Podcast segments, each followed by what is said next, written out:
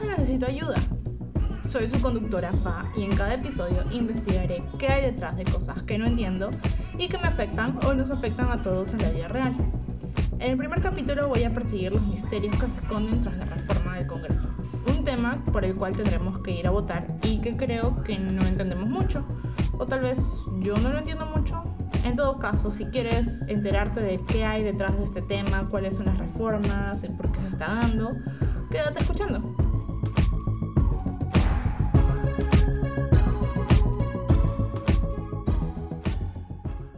Para poder aclarar todas las preguntas que tenía sobre la reforma del Congreso, acudí a una persona que sabe bastante del tema, la politóloga y docente de la Universidad de Lima, Lucila Rosas.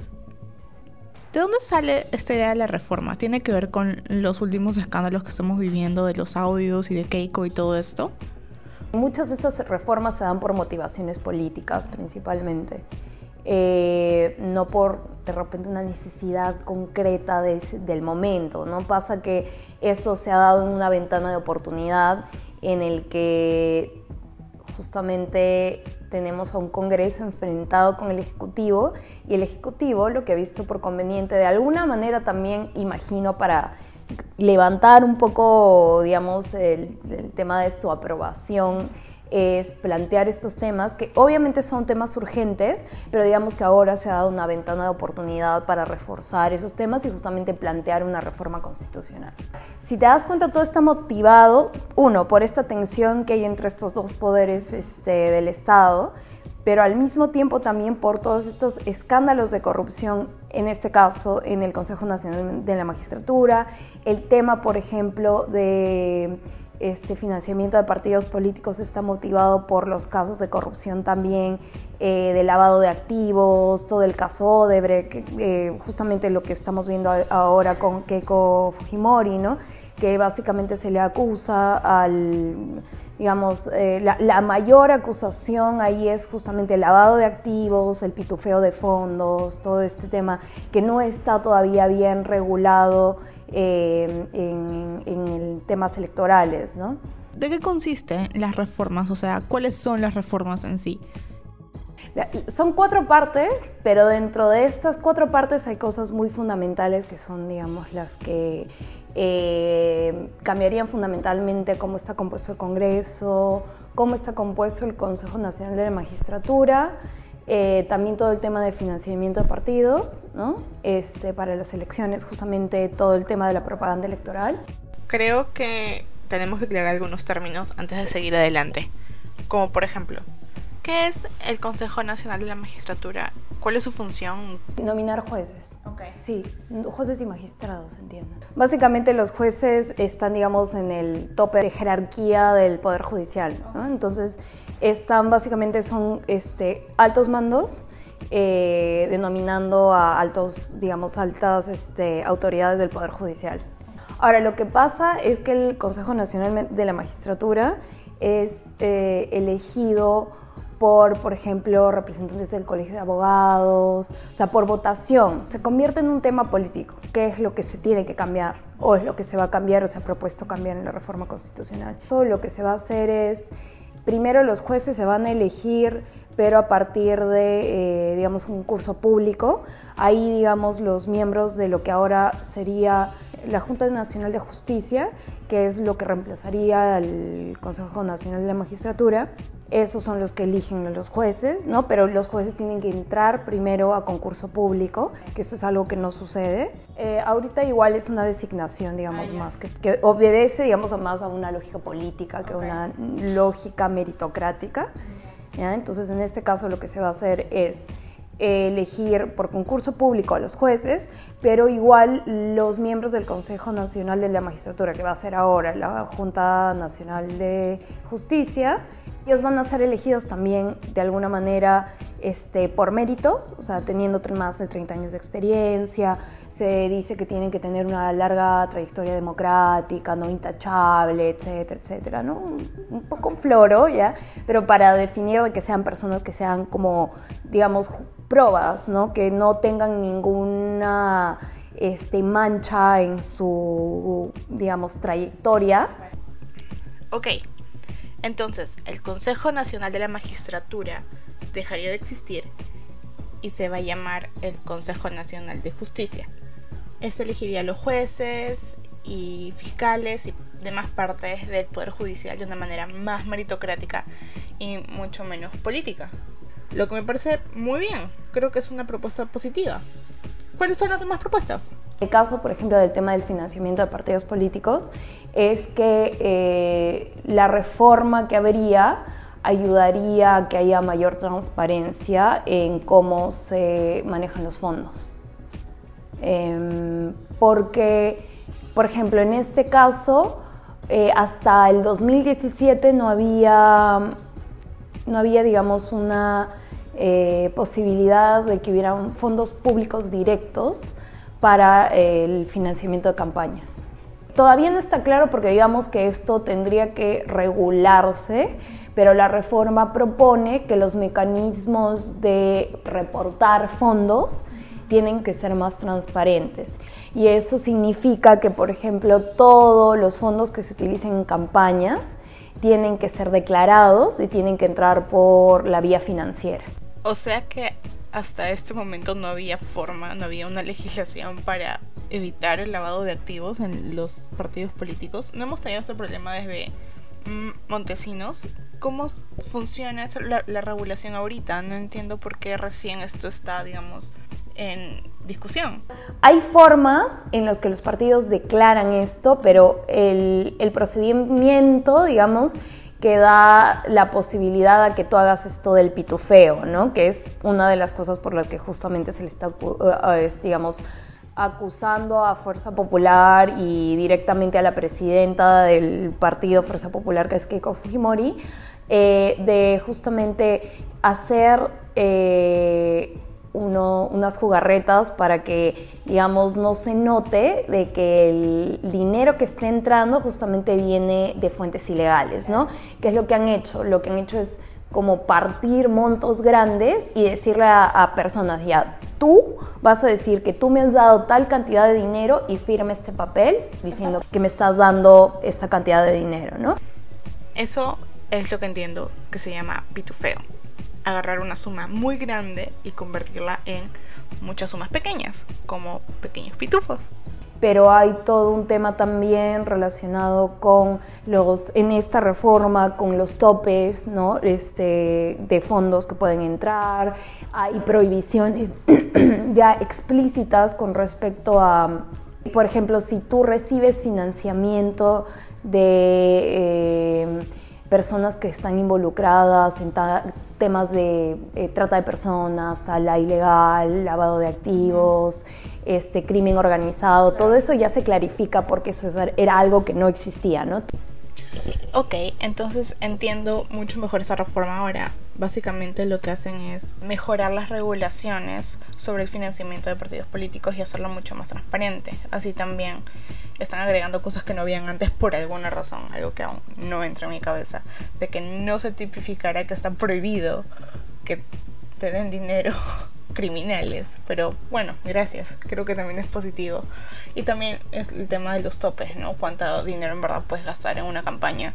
Ok, Lucila, soy lista para la siguiente propuesta. La bicameralidad.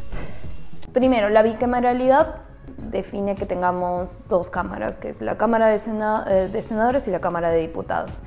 En la mayoría de países, la Cámara de Senadores suele ser más pequeña y además la gente que la compone tiene que eh, tener al, haber tenido una trayectoria relativamente larga, ya sea en términos laborales, ¿no?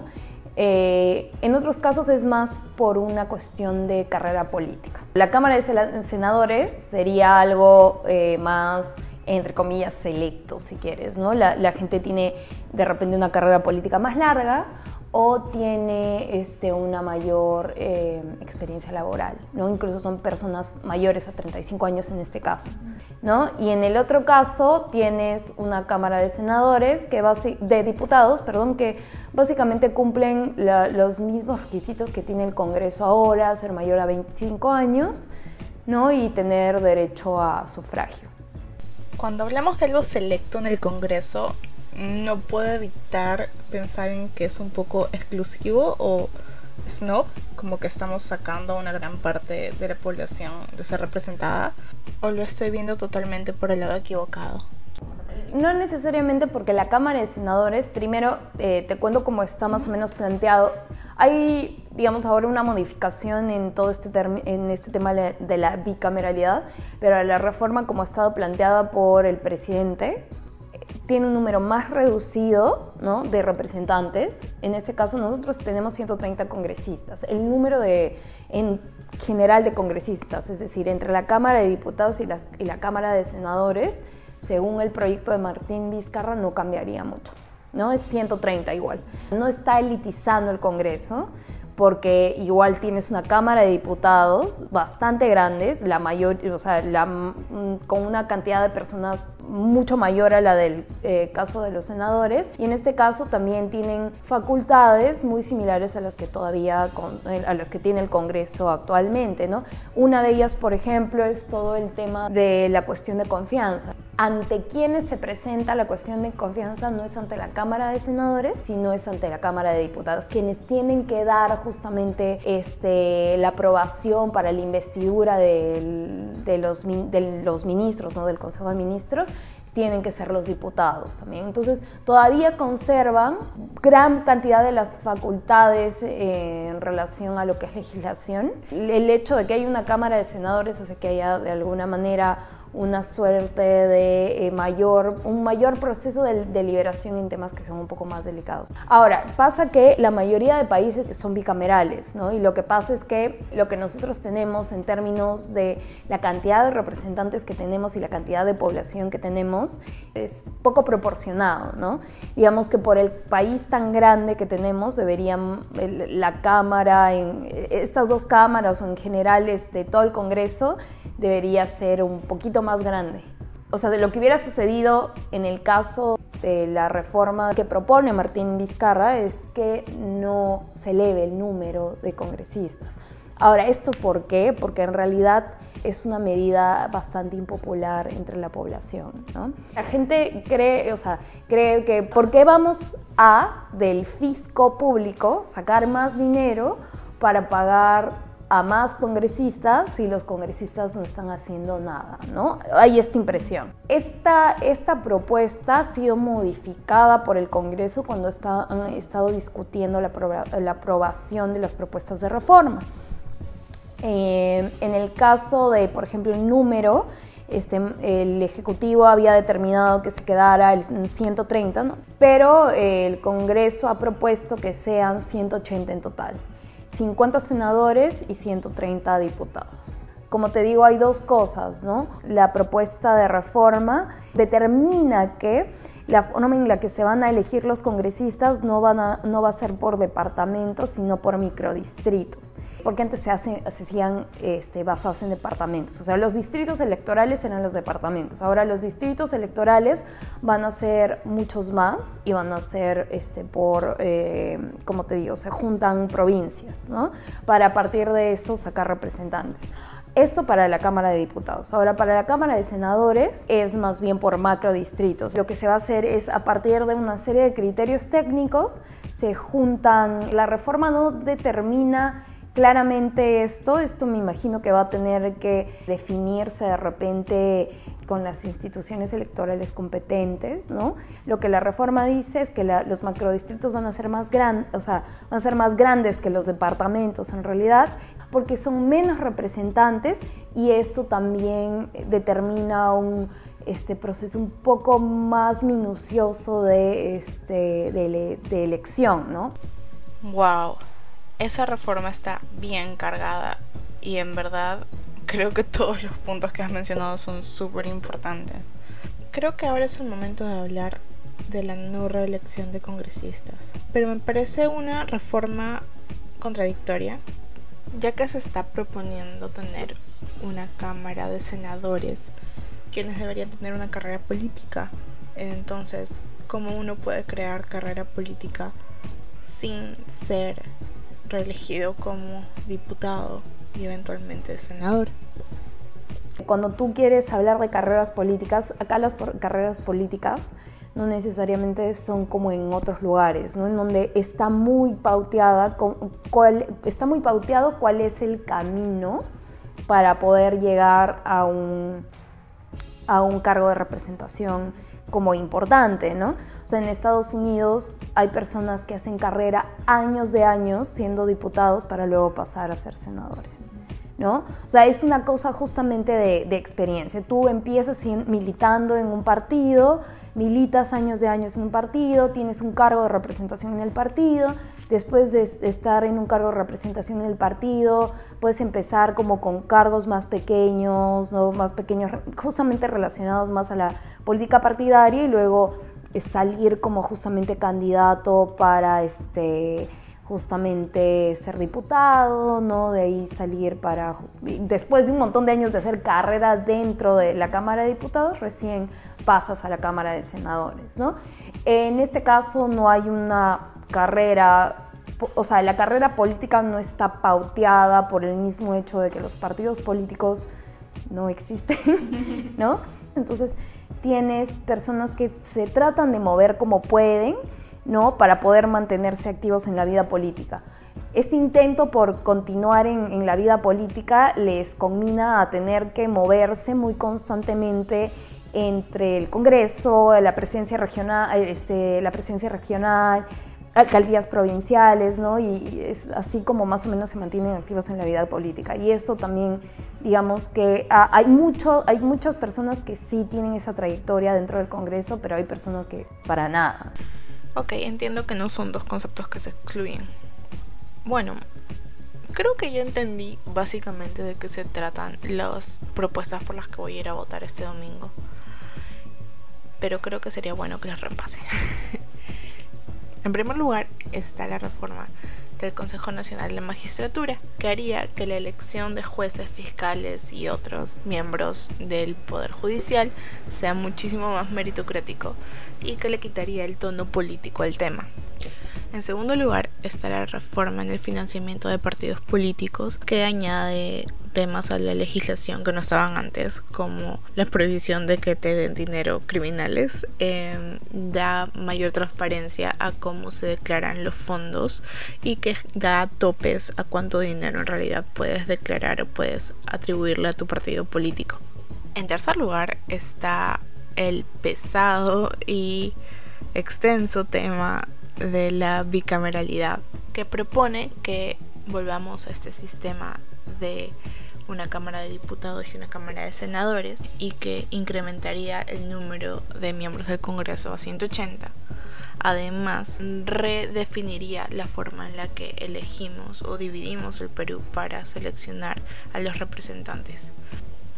Y por último, tenemos la no reelección inmediata de congresistas, que si bien Lucila nos explicó no es directamente contradictoria la idea de tener senadores, sigue siendo un poco contradictoria la idea de tener una carrera política marcada en el país. Bueno, eso ha sido el primer capítulo de Necesito Ayuda. Ha sido un poco ah, de emergencia, ya que las elecciones son este domingo. Pero me encantó hablar con Lucila. Em, de hecho, nuestra conversación fue muchísimo más larga.